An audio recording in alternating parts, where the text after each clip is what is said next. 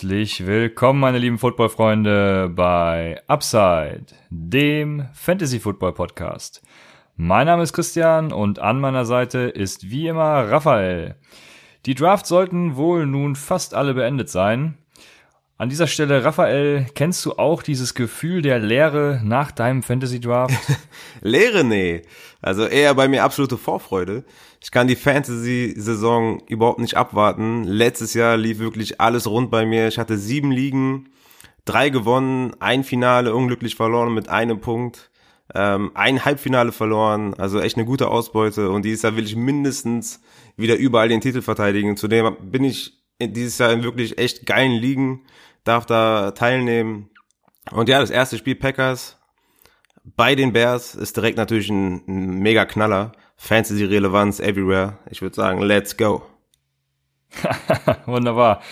Äh, ja, bei mir gibt es wenige Drafts, mit denen ich wirklich hundertprozentig zufrieden bin. Und ich suche dann immer direkt nach den Drafts die ersten Trade-Möglichkeiten oder guck mir am Waferwire an, wer da noch da ist, Waferwire-Pickups. Wie, start, wie startest du denn deine, deine Trade-Anfrage? Ich, du kannst die Leute in unserem Upside Bowl mal fragen. Ich habe äh, direkt an alle geschrieben, dass sie alle ged toll gedraftet haben. Äh, von daher mal gucken, was dabei rumkommt. Das ist immer eine gute Taktik. Ja, so auch wieder nach dem Wochenende übrigens. Ich bin wieder in so eine Leere gefallen und habe mir direkt das Waferwire angeguckt. Und wenn es euch genauso geht wie mir, dann seid ihr natürlich heute wieder bei Upside genau richtig. Denn in der heutigen Folge werden wir zunächst natürlich über den Einfluss der letzten Trades und Cuts und allen anderen Arten von Ereignissen des vergangenen Wochenendes sprechen, um danach die ersten Start-Sit-Tipps für das Spiel am Donnerstag zu geben. Äh, den nächsten Teil werden wir dann wie schon angesprochen am Wochenende veröffentlichen, also am Sonntag, damit ihr direkt on point äh, noch euer Team zusammenstellen könnt. Falls ihr konkrete Fragen zu Spielern habt, folgt uns auf Twitter und Instagram at UpsideFantasy oder tretet unserem Discord-Channel bei. Der Link ist in der Beschreibung dieser Folge oder auch auf Twitter zu finden. Da könnt ihr natürlich auch eure Fragen loswerden. Bevor wir dann loslegen, noch eine News, die uns sogar vor ein paar Minuten erst erreicht hat, beziehungsweise das Update, was uns erreicht hat. Zunächst dürftet ihr mitbekommen haben, dass die Chargers wahrscheinlich Upside gehört haben und erkannt haben, dass Melvin Gordon kein Leverage hat und haben ihm gesagt, sie verhandeln erst nach der Saison mit ihm. Und er hatte damit jetzt drei Optionen. Erstens, er hat Eier und gesteht sich ein, zu hoch gepokert zu haben und kehrt einfach zu den Chargers zurück. Zweitens, er wartet die ersten Spiele ab und hofft auf schlechte Leistungen von Eckler und Jackson, was die Chargers vermutlich verzweifeln lassen würde. Drittens, er kommt am 29.11. dann wieder und wird für eure Playoffs relevant und ja, geht damit in sein letztes Jahr. Ja, Gordon hat sich dann für die vierte Option entschieden, wie gerade bekannt wurde. Er spielt die beleidigte Leberwurst und sucht einen Trade-Partner. Denkst du, er findet einen, Rafa? Boah, schwierig natürlich. Kommt noch an, wie viele haben will. Best-Case-Szenario für uns als Fantasy-Owner wäre natürlich, wäre natürlich die Bucks, also die Buccaneers Tampa ja. Bay das wäre die einzige Möglichkeit, noch das Beste rauszunehmen. Im besten Fall habt ihr noch Justin Jackson gestasht, als ihr Melvin Gordon gedraftet habt. Dann habt ihr zwei super Running Backs, die auf jeden Fall Fantasy-Punkte liefern. Aber ich kann es mir ehrlich gesagt nicht vorstellen, dass man für einen Running Back tradet. Ich meine, Livion Bell hat so viel Geld bekommen und ähm, ich kann mir nicht vorstellen, dass Melvin Gordon in die Richtung kommt und er sollte einfach ähm, die Saison spielen zeigen, dass er was kann oder dass er, dass er gut ist, das Geld wert ist und dann kann er immer noch zu einem Verein wechseln oder zu einer Franchise wechseln, die ihm das Geld gibt. Ja, vor allem muss man bedenken, Duke Johnson wurde für ein Third-Round-Pick, wie es wahrscheinlich kommen wird, getradet. Also wird, werden die Chargers nicht weniger für Melvin Gordon verlangen. Ja, das Problem ist ja auch, dass sie mit Eckler und Justin Jackson zwei gute Backups haben, ne? Ja, und, und äh, Melvin Gordon so ist einfach in einer verdammt schlechten Ausgangsposition. Ja, und das war genau das richtige Stichwort auch. Normalerweise gibt es dienstags ja immer Wire Stashes.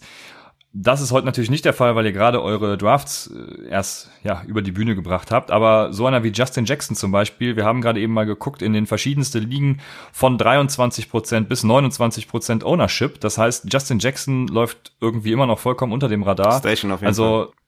Genau, wir haben uns beide sehr gewundert, warum Justin Jackson trotz der Meldung um Gordon so selten gedraftet wurde. Letztes Jahr hat Melvin Gordon in den Wochen 7 und 13 bis 15 gefehlt. Davon waren Jackson und Eckler je ein Spiel verletzt. Und hatten ansonsten sehr ähnliche Statistiken, muss man sagen. Eckler hat dabei 10,7 Fantasy Points gemacht und Justin Jackson 11,3. Ein Stech am Waferwire ist er also allemal wert und ob ihr ihn am Wochenende aufstellen sollt und wie wir über den Split zwischen Austin Eckler und Justin Jackson denken, das erfahrt ihr dann in unserer Folge am Sonntag. Und so wird es dann auch in Zukunft eben ablaufen. Dienstags immer gemessen am Ownership. Also ist natürlich klar, dass ihr keinen David Johnson vom Waferwire aufnehmen sollt oder könnt. Äh, aber wenn es dann um die Ownerships so unter 30 Prozent geht, die kann man dann durchaus mal stashen oder wer auch immer am Wochenende dann sein Outbreak hat. Das erfahrt ihr dann am Dienstag von Upside. So, versuchen wir zuerst mal die Geschehnisse rund um die Roster Cuts aufzuarbeiten. Das erste Team, was wir dabei behandeln, zieht sich wie so ein roter Faden durch die gesamte Upside-Existenz. Nachdem, nachdem ich letztes Jahr einen guten Riecher bei Philipp Lindsay hatte, war und bin ich dieses Jahr sehr von Hickton überzeugt. Leider sahen die Texans das etwas anders. Fangen wir aber von vorne an und da übergebe ich an dich, Rafa. Ja, ähm, du hast ja in der letzten Folge schon angekündigt, dass Carlos Hyde oder LeSean McCoy das wahrscheinlichste Szenario für die Texans ist. Aber auch angeführt, dass es nicht unbedingt das Klügste wäre und der Meinung bin ich halt auch, es ist schlussendlich dann Carlos Hyde geworden. Der hatte ja letztes Jahr ein Career Low von 3,3 Yards per Carry, spielte für vier verschiedene Teams ähm, seit 2018. Also es wirklich wird hin und her geschoben.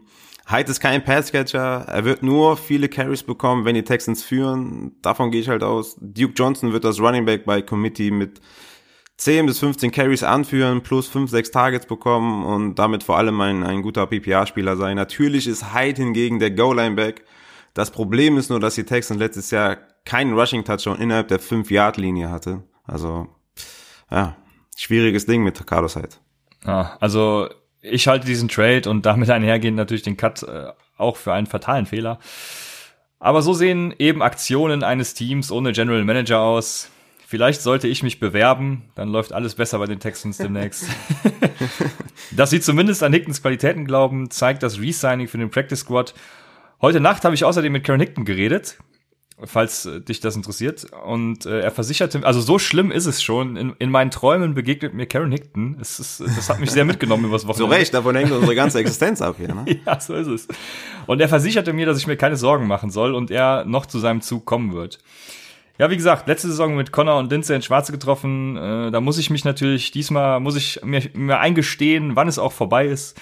Hickton, naja, man muss aber auch dazu sagen, dass, dass du Hickton schon im März glaube ich, als wir unseren Startup Dynasty Draft hatten. Du hast den ja da schon gepickt, also du hast den echt, du hast echt einen rausgepickt, der, der wirklich hätte Starter sein können, womit niemand hätte äh, rechnen können. Also von daher, das war schon echt ein gutes Auge.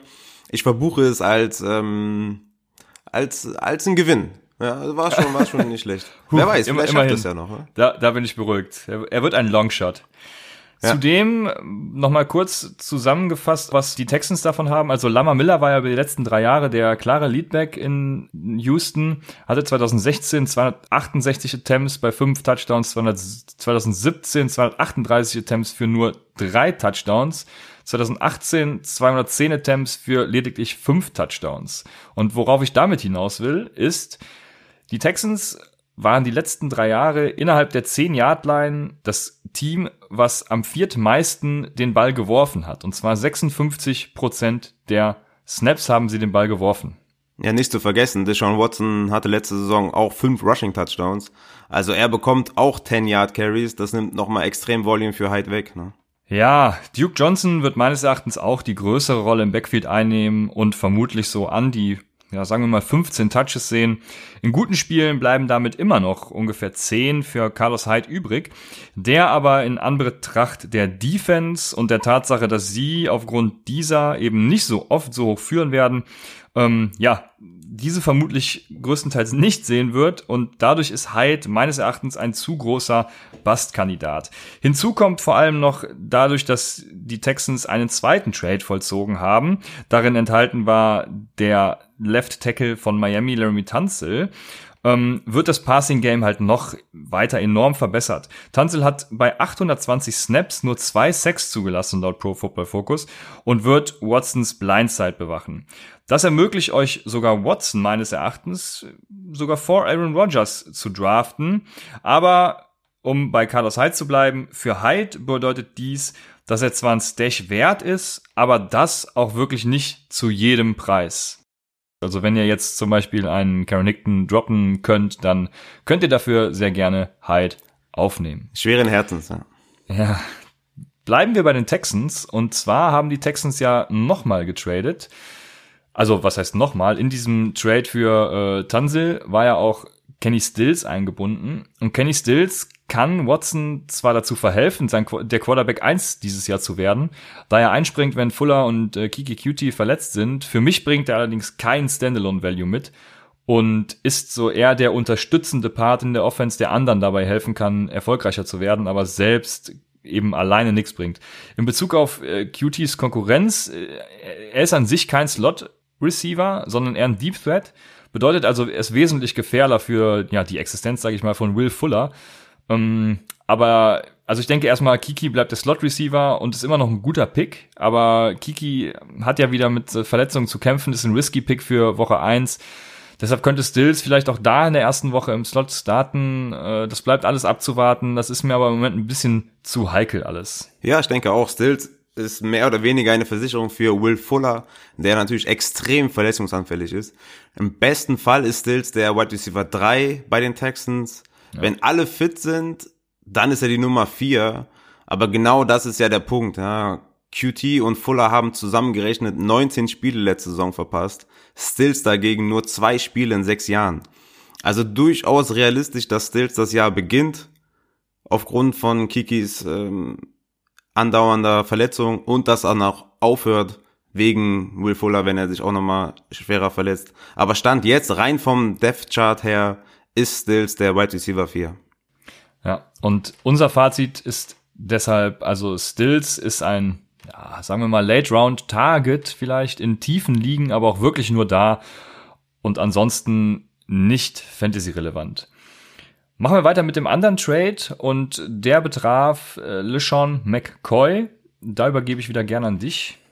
Ja, der McCoy-Trade zu den Chiefs hat wesentlich mehr Einfluss auf Darwin Thompson als auf Damien Williams. Für Damien Thompson bedeutet das, dass er nicht mehr als ja ein Handcuff ist. Also über die Handcuff-Rolle wird er meiner Meinung nach nicht hinauskommen, solange die beiden fit sind. Für mich ist Damien Williams immer noch der Leadback der Chiefs, aber mit noch mehr Risiko als ohnehin schon. Sein Upside, sein Ceiling ist immer noch hoch, aber die Gefahr im Laufe der Saison gar keine Rolle mehr zu spielen ist jetzt höher denn je. Und äh, vor allem hatte er ja schon Hamstring-Issues in der Offseason. Das heißt, fällt er ein, zwei, drei Spiele aus und McCoy bekommt die Touches äh, und Darwin Thompson dazu noch äh, Targets, dann wird William, äh, Williams das, das Backfield verlieren, weil jeder Running Back in dieser Offense produzieren wird. Das ist ein ganz klares Plug-and-Play-Prinzip, äh, gerade in der Offense unter Andy Reid. Aber ich glaube, wenn Damian Williams fit bleiben kann, dann wird er das Backfield anführen. Er hat in den letzten sechs Spielen zehn Touchdowns gemacht, inklusive Playoffs. Äh, sechs am Boden, vier in der Luft, habe ich ihn oft erwähnt. Und das absolut Wichtigste für einen Running Back sind Goal-Line-Carries. Und Damian Williams hat Workhorse-Size und damit auch Goal-Line-Size. Thompson wiegt äh, gerade mal 90 Kilo. McCoy soll wohl abgenommen haben, ist so momentan bei 92 bis 94 Kilo. Ähm, und Damian Williams ähm, mit knapp 100 Kilo ist er der Goal-Line ähm, Workhorse-Back. Von daher habe ich Williams immer noch hoch. Ich würde ihn aktuell aber nicht vor der dritten Runde draften. Aber die Drafts sind da meistens eh schon durch. Ich war ja die ganze Offseason sehr low, was Williams angeht. Äh, ja, ich habe vielleicht lieber einen Damian Williams, der mir die Möglichkeit auf Double-Digit Touchdowns gibt von den Chiefs, als sagen wir einfach mal einen Josh Jacobs, der vielleicht 220 bis 250 Touches bekommt, aber dann eben weniger Touchdowns macht. Kommt natürlich auch auf euer Scoring-Setting an. Äh, Damian Williams war für mich kein Second-Round-Pick und rutscht durch den Trade natürlich noch weiter nach hinten in meinem Ranking. Also ähm, ich hatte ihn Anfang der vierten Runde hätte ich ihn vielleicht mal genommen. Das ist jetzt, äh, rutscht ja noch weiter nach hinten. Also ich bin überhaupt kein Freund von Damian Williams und glaube dieses Geschwätz natürlich immer noch nicht. Ich äh, denke, wenn Sean McCoy sich da durchsetzt, der auf jeden Fall Talent hat, dann, dann wird er auch schneller der Leadback. Äh, das Fazit von uns ist dann, wartet erstmal ab und beobachtet das Ganze, macht keine vorschnellen Handlungen, keine vorschnellen Trade-Angebote oder dergleichen. Äh, wartet einfach ab, wie sich das Ganze verteilt. Ich könnte mir vorstellen, dass es ein 50-50-Split wird. Dann ist Damian Williams natürlich immer noch interessant, weil es gibt ja, ich muss ja auch fairerweise sagen, es gibt ja im Moment noch keinen Grund, ihn nicht als Leadback aufzustellen, aber den Grund gibt es spätestens dann nach Woche eins. Was hat der Trade für einen Einfluss auf das Bills Backfield, Raphael? ja gut, wir reden immer noch von den Buffalo Bills. Ich meine, was ich meine, was was bringen die Bills Running Backs für einen Upside mit? Letzte Saison Platz 29 in Total Offensive Yards. Es wird ein Running Back bei Commitment mit äh, Frank Gore als Leadback, Singletary dahinter, TJ Yeldon als Passcatcher. Ähm, Singletary könnte definitiv im Laufe der Saison mehr Touches bekommen, aber aktuell wird er nicht mehr als sagen wir mal zehn Carries bekommen, vielleicht ne, zwei Targets noch dazu. Er ist natürlich ein wunderschöner Dynasty-Spieler, aber in Redraft würde ich Stand jetzt eher auf Gore gehen als auf Singletary, aber es ist definitiv die Möglichkeit da, dass Singletary in der Saison irgendwann übernimmt, wenn ja, Gore sich vielleicht sogar verletzt oder aber Gore äh, wegzukicken, da muss man mal bei Kenyon Drake nachfragen es kam auch schon die Meldung, dass Frank Gore auf jeden Fall erstmal, ja, wenn man es so nennen will, der Starter ist und Singletary über die Saison hinweg immer mehr Workload sehen wird. Also ich denke, so eine Art äh, 45, 40, 15 Split zwischen den dreien ist dann durchaus realistisch.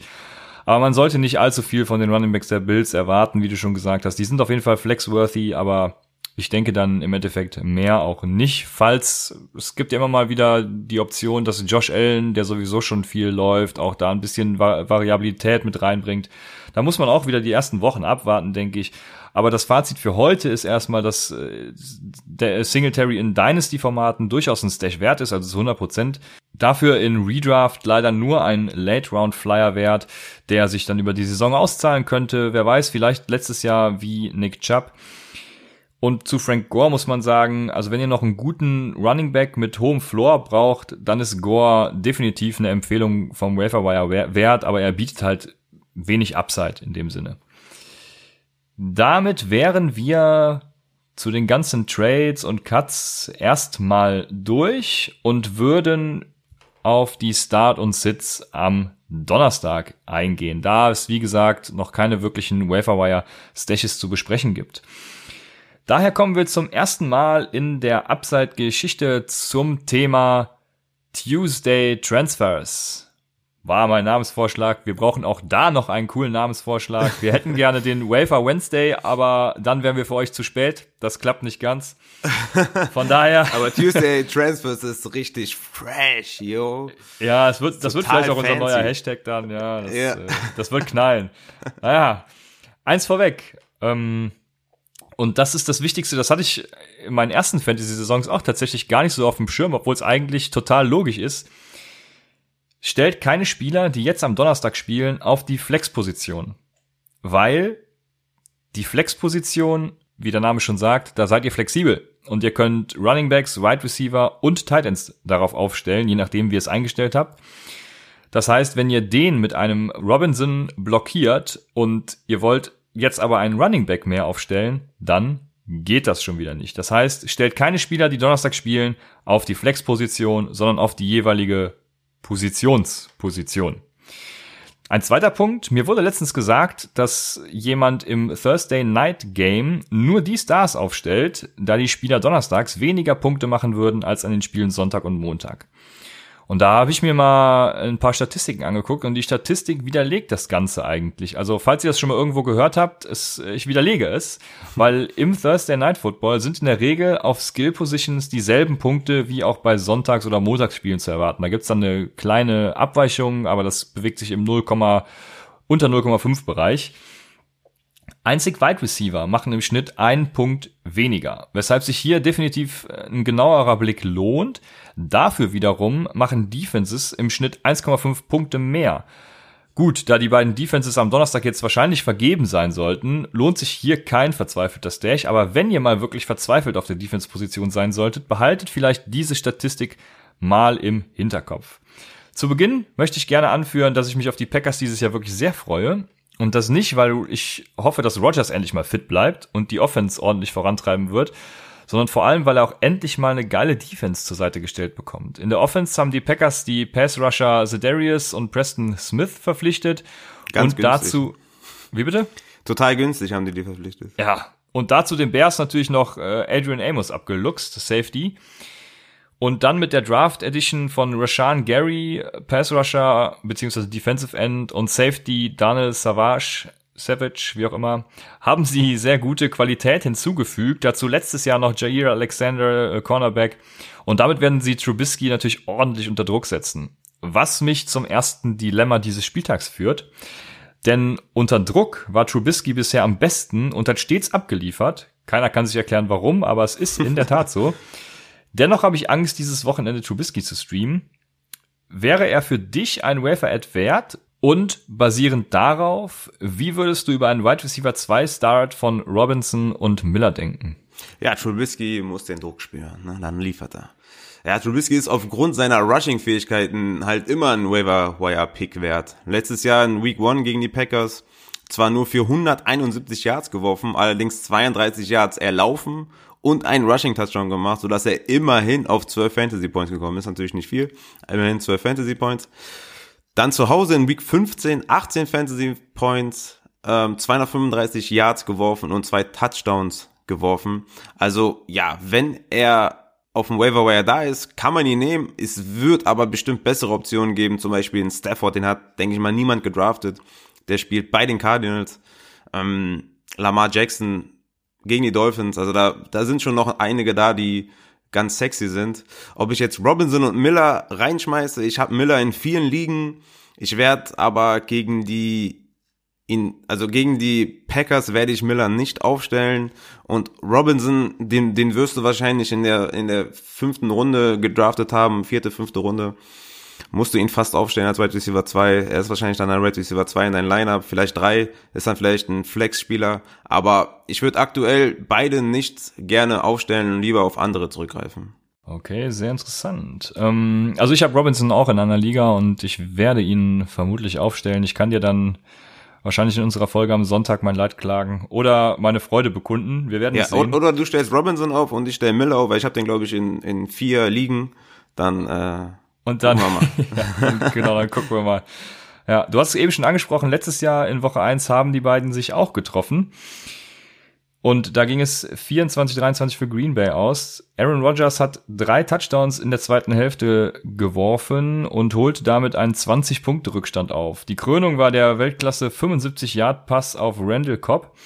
Das war ein super geiles Spiel. Äh, Randall Cobb hatte da 142 Yards mit einem Touchdown. Adams hatte 88 Yards mit einem Touchdown. Allison hatte 69 Yards mit einem Touchdown. Also massig Upside für die Wide Receiver, falls es genauso kommen sollte. Sind die Wide Receiver der Packers also diesmal Allison, Adams, Marcus Valdes-Scantling in dein Lineup zu stellen, Raphael? Abgesehen von Adams, wo du jetzt sagen wirst, na klar, die beiden anderen.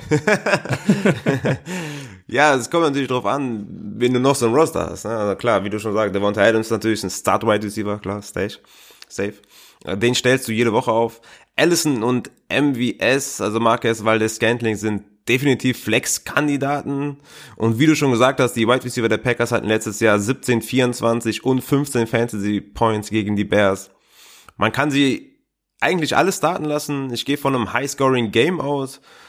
Und auch im Rushing Game gehe ich von Montgomery und Aaron Jones davon aus, dass die beiden abliefern werden. Beide müssen meiner Meinung nach in die Lineups. Ähm, ich habe selbst Allison auch in vielen Ligen. Ich werde ihn überall starten. Ich bin echt mega hyped. Ich habe so Bock. Oh Mann, ey.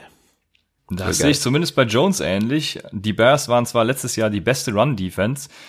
Äh, Die Frage, ihn auf die Bank zu setzen, stellt sich aber ja natürlich nicht. Aaron Jones wahrscheinlich irgendwie Drittrunden-Pick. Da muss man ihn starten lassen und das auch vollkommen zu Recht natürlich. Beim Gegenpart bin ich da etwas skeptischer. Und zwar Was? ja, denkst du, dass Montgomery direkt in Woche 1 so klar vor Mike Davis starten wird? Und vor allem, welche Rolle wird für dich denn Cohen sehen? Ja, safe Montgomery. Was ist das denn für eine Frage hier bei Upside? Also für, für mich ist Montgomery der klare Leadback.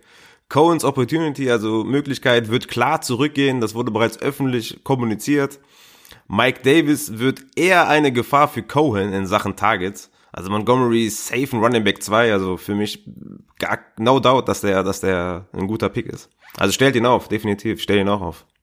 Ja, ich hätte nichts anderes erwartet und wenn ich ihn, wenn ich ihn hätte, würde ich ihn natürlich auch aufstellen. Ähm, ja, ich hatte anfangs ein bisschen Bedenken, dass Mike Davis vielleicht doch starten könnte, aber ja, Montgomery ist einfach zu gut, um ihn auf die Bank zu setzen, sage ich mal. Ja, Mike Davis ist ein guter Running Back, aber Montgomery äh, hat die Leadback-Rolle und ähm, ja, Mike Davis war zuerst da. Sie haben erst Mike Davis geholt und dann Montgomery verpflichtet. Das zeigt für mich eindeutig, dass sie Montgomery haben wollen oder wollten. Waren sich nicht sicher, kriegen wir ihn, haben Mike Davis günstig geholt. Ja, und wenn du Mike Davis hast und dann Montgomery draftest, ja, dann ist es für mich klar, dass Montgomery auch startet. Gehen wir nochmal zurück auf den, ja, wohl polarisierendsten Spieler dieses Spiels. Es gab letztes Jahr noch ein zweites Spiel zwischen den Bears und den Packers. Ähm, da hat Rogers nicht so abgeliefert. Ist er für dich trotzdem ein Starter in Week One? Die Frage stellt sich natürlich eigentlich gar nicht in normalen Redraft-Ligen, weil Aaron Rodgers wird natürlich klar der Quarterback 1, aber eine passende User-Frage über Twitter von, ja, äh, Twinch oder Twinch, vielleicht wird er uns sagen, wie ausgesprochen wird. Ähm, ja, nennen wir ihn mal Twinch. Würdet ihr Rogers trotz der Bears Defense aufstellen? Superflex. Lama Jackson gegen die Dolphins und Stafford gegen die Cardinals ständen noch zur Verfügung. Ja, ähm, also Vic Fangio ist der neue Head Coach der Broncos, seinerzeit Defensive Coordinator der Bears, wird nun ersetzt durch Chuck Pagano. Ist meiner Meinung nach ein Downgrade, obwohl Chuck Pagano natürlich auch geschätzt wird, aber die Bears werden ohnehin natürlich einen Rückschritt haben ähm, in ihrer Production, weswegen ich mich nicht auf die Zahlen vom letzten Jahr beziehen würde im Hinblick auf Aaron Rodgers oder im Hinblick auf eine Quarterback-Situation. Es ist das Eröffnungsspiel, es ist ein Klassiker, es ist ein Night Game, es ist ein Prime Game. Rodgers wird zünden, na, du musst ihn aufstellen, egal gegen wen der spielt. Das ist Aaron Rodgers. Wenn du auf High Ceiling gehst, würde ich den paaren mit Lamar Jackson, wenn du auf einen ja, soliden, vielleicht 15 Punkte oder 18 Punkte Floor gehst, würde ich dann noch mit Stafford mixen. Aber mit Rogers da in der ersten Nacht, das wird so money. Für Week One wirst du mindestens schon mal 45 Punkte durch deine QBs haben. Also super gedraftet an der Stelle. Lamar Jackson hat ein übertriebenes Ceiling. Also der, der kann gegen die Dolphins locker 30 Punkte machen. Und wenn du dann noch ähm, Rogers dazu hast, richtig geil. Wie gesagt, Stafford ist ein, ist ein bisschen höherer Floor, aber ja, super QBs auf jeden Fall. Ja, ich würde auch, wie gesagt, äh, Aaron Rodgers immer starten, wenn ich ihn mir im Draft geschnappt habe. Wenn er fit war, war er immer einer der ja, mindestens drei besten Quarterbacks, die Fantasy Production geliefert haben. Von Aber daher. es ist eine, ist eine berechtigte Frage, weil ich meine, ja, du, du ja, hast ähm, Lamar Jackson gegen die Dolphins und Stafford gegen die Cardinals, könntest theoretisch Rodgers draußen lassen, aber das kannst du nicht machen. Du kannst Rodgers nicht draußen lassen. Ja, genau, genau so sehe ich das auch, ja. Ja, also vor allem Stafford gegen die Cardinals ist natürlich auch sehr interessant, weil die haben halt keine Quarterbacks, außer Rookie Byron Cornerbacks, Murphy. Ja. Und also, ja, was soll da schon groß passieren? Ne? ähm, nein, Spaß beiseite. Also Aaron Rodgers würde ich auch tatsächlich aufstellen. Da das jetzt die erste Folge im neuen Rhythmus war und zwischen eurem Draft und dem ersten NFL-Spiel nicht so viel passiert ist, nicht so viel passieren wird, belassen wir es auch bei dieser kurzen Folge, um es nicht künstlich in die Länge zu ziehen. Wir hoffen, dieses kurze Format fandet ihr trotzdem geil und hattet Spaß dabei. Äh, wie gesagt, nächste Woche um diese Zeit wird es dann die Waferwire-Tipps geben und ein paar Recaps von geilen Spielen des Wochenendes. Am Sonntag hört ihr uns dann nochmal mit Start Sit Advices für die Sonntag- und Montagsspiele. Wir hoffen, ihr habt Spaß beim ersten Thursday Night Game. Wünschen euch dann noch bis dahin eine schöne Woche. Hoffen, Ezekiel Elliott unterschreibt den Vertrag, damit wir auch im EFFC durchstarten können. Und sagen dann bis Sonntag bei Upside, dem Fantasy Football Podcast.